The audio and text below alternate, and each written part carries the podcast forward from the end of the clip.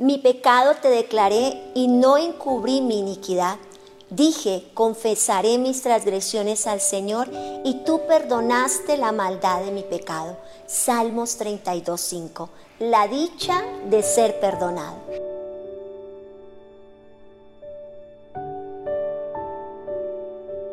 Es imposible tener un verdadero arrepentimiento sin el Espíritu Santo. El Espíritu Santo es el que nos revela, el que nos muestra, el que nos guía y el que nos muestra realmente la magnitud de nuestro pecado, de nuestra maldad. Podemos tratar de cubrir el pecado, podemos tratar de esconderlo, podemos e incluso pensar que no hemos pecado. Pero sabes algo, la palabra es clara, ella es poderosa. Y una vez que tú conoces a Jesús, en la tarea es caminar en una vida de arrepentimiento. ¿Qué es arrepentimiento? Dar la vuelta al pecado, sencillamente. Todos los días trabajar en ello, porque todos los días hay pensamientos, hay palabras, hay acciones que no son honrosas, que no son decorosas, que no son respetuosas, que no edifican, no bendicen ni nuestra vida ni mucho menos honran a Dios. Y si consentimos el pecado no podremos experimentar un cambio de vida.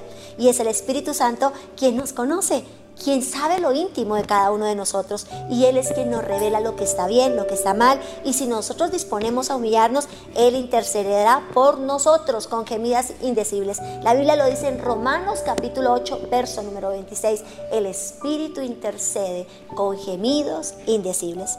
Y si una persona ha pecado contra Dios y calla su iniquidad, como lo hizo David, sufrirá lo mismo que él, sufrió. ¿Sabes qué enfermedades sufrió David en ese momento cuando escondió su pecado? Depresión, aflicción. Y el salmista dijo lo siguiente, bienaventurado aquel cuya transgresión ha sido perdonada y cubierto su pecado. Salmos 32, 1.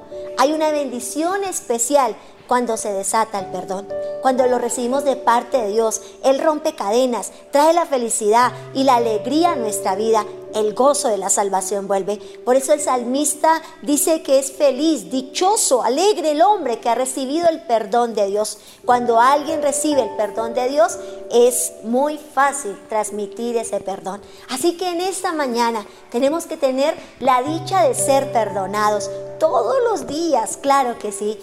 Ahora somos pecadores arrepentidos. Cada día caminando en el nuevo, en el modelo del Señor en nuestra vida, esa nueva historia que Él ha escrito para nosotros, en su forma, en su estilo, en su manera de pensamiento. Y si el Espíritu de Dios está en nosotros, Él nos guiará, Él nos redarguirá, Él nos tocará, Él nos mostrará el camino y Él nos ayudará también para qué? Para ser guiados a arrepentirnos, a sentir dolor por lo que hemos hecho, por lo que hemos pensado o por lo que tal vez estamos allí maquinando.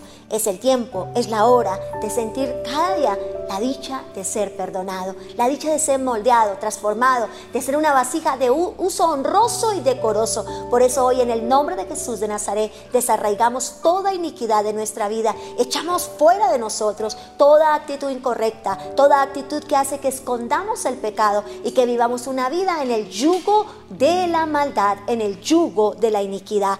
Hoy por el poder de la palabra recibimos la dicha de ser perdonados, recibimos la dicha del de la salvación, la dicha de que nuestros pensamientos, palabras y acciones sean purificadas y santificadas para una vida mejor. Este tiempo es el tiempo de una mejor versión nuestra en cuerpo, en alma y en espíritu. Y hoy recibimos esa dicha, la dicha que produce el perdón en Cristo Jesús. Amén y amén. Qué tema más bello. ¿Sabes por qué? Porque todos los días necesitamos vivir la dicha de ser perdonados. Feliz y bendecido día.